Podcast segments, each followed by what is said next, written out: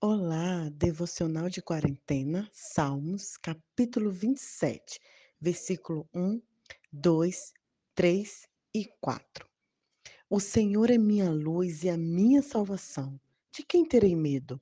O Senhor é a fortaleza da minha vida. A quem temerei? Quando os malfeitores me sobrevêm para me destruir, meus opressores e inimigos, eles é que tropeçam e caem. Ainda que um exército se acampe contra mim, não se atemorizará o meu coração. E se estourar contra a guerra, ainda assim terei confiança. Uma coisa eu peço ao Senhor e a buscarei, que eu possa morar na casa do Senhor todos os dias da minha vida, para contemplar a beleza do Senhor e meditar no seu templo.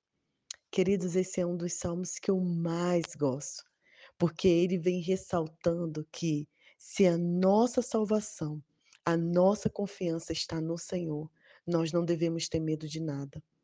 Nós só precisamos confiar e descansar em Deus. Todo esse salmo, ele vem traçar para a gente um paralelo do medo. E eu estava pesquisando o que é o medo.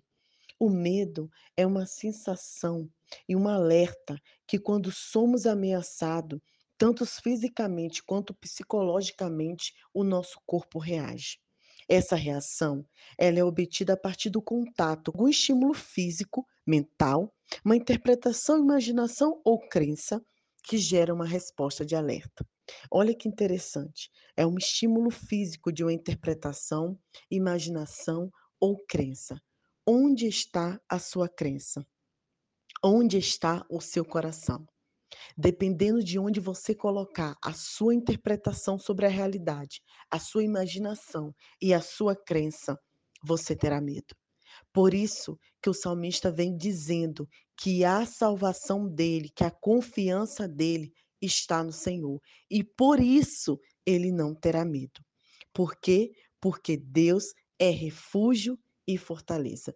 Meu filho de quatro aninhos perguntou: Mamãe, o que é refúgio? Ele está numa fase de muito medo de noite, tendo pesadelos, sempre indo para minha cama.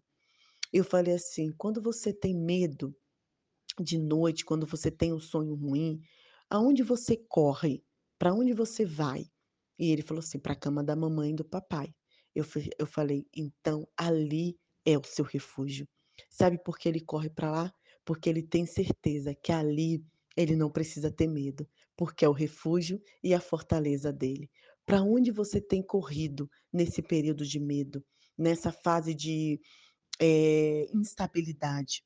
E é muito interessante que o, o, o texto vai dizendo assim: mesmo que se instaure uma guerra, um caos, mesmo que tenha pandemia, minha amiga é, está compartilhando agora o que está acontecendo no estado aqui, a próxima nossa, ao lado do nosso, é, o estado de Cabo Delgado, em Pemba, e quantas pessoas estão sendo refugiadas, né? Estão precisando de moradia, estão a passar fome. Mesmo que tudo isso aconteça, a minha salvação e a minha confiança está no Senhor. E eu não terei medo, eu não precisarei desse estímulo, dessa reação de desespero, porque meu minha confiança e meu equilíbrio emocional está no Senhor. Eu não sei qual é o medo que você tem sentido. Eu te sugiro até que você escreva. Eu tenho medo disso, eu tô com medo daquilo, eu tô com medo da pandemia, eu tô com medo de perder emprego, eu tô com medo. Qual é seu medo? E depois que você listar seu medo, recite o Salmo 27, versículo 1. O Senhor é a minha luz e a minha salvação. De quem eu terei medo? O Senhor é a fortaleza da minha vida. A quem temerei?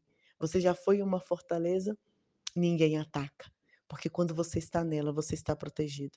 Que a sua fortaleza seja o Senhor que o seu coração seja esteja colocado no Senhor, que a sua mente esteja crendo e confiando no Senhor, porque aí o medo se vai. O amor no Senhor lança fora todo medo. Que Deus te dê um excelente dia e que mesmo com informações não tão agradáveis, né? Eu estava eh, em uma fazenda, né, tiramos um tempo de descanso, e ao retornar, ouvi tantas notícias ruins, tantos aqui de Moçambique quanto do Brasil. Mesmo a situação não sendo favorável, a minha confiança está no Senhor. É nele que eu encontro o meu refúgio e fortaleza. Um grande abraço, Nai Duarte, Moçambique.